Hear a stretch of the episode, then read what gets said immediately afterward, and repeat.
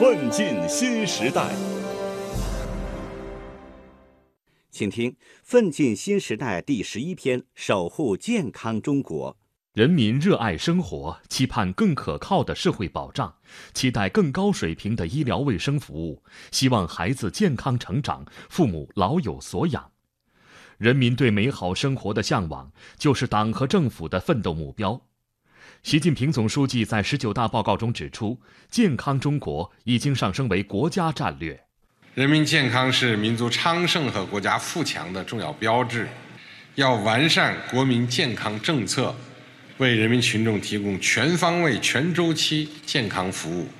在新一轮医改保基本、强基层、建机制的基本原则下，中国历史上水平最高，也是世界上规模最大的基本医疗保障网迅速织就。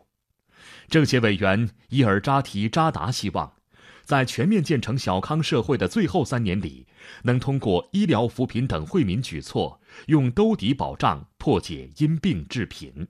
医疗机构拿出来了一些惠民的措施呢，比如说大病的救助啊，能吃到低价药、免费药，还能治疗疾病的基本药物的面呢越来越广，报销的比例越来越高，他自己承担的越来越少。推进健康中国战略，在今年的政府工作报告中被纳入到提高保障和改善民生水平的重点工作中。其中的一项重要任务是下大力气解决群众看病难、看病贵。人大代表华树成建议，培养好基层医生和全科医生，进一步加大分级诊疗工作的力度，对看病难标本兼治。创新思路，像三加二学制。三年的医学基本理论的学习，两年的住院医师培训，把这些人才短时间内呢，快速的充实到基层卫生医疗机构，完善医疗保障制度，织就更密实的民生保障网。政协委员王小川建议，通过构建新型医联体，打通医疗惠民的最后一公里，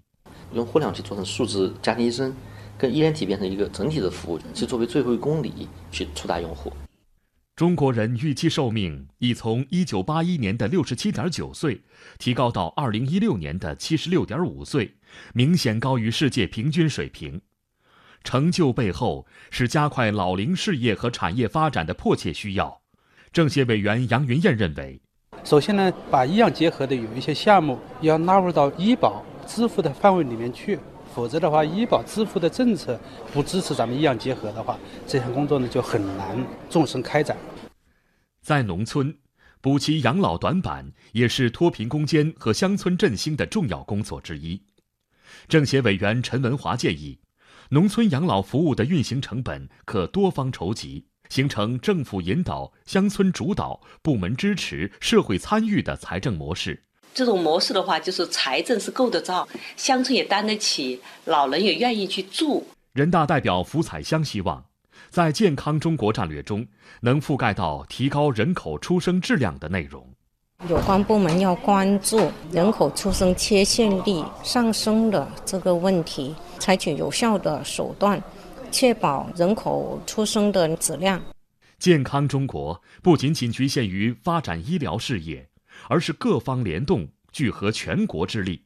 人大代表张伯礼建议。应加快起草制定《中华人民共和国国民健康法》，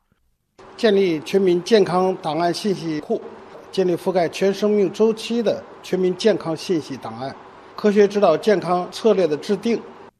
没有全民健康，就没有全面小康；没有民族健康水平的不断提高，就谈不上民族复兴的伟大梦想。第一个百年奋斗目标前路可期。实现十三亿多人口百分百人人享有基本医疗卫生服务这一人类社会的宏伟壮举，将在一个崭新的时代变为现实。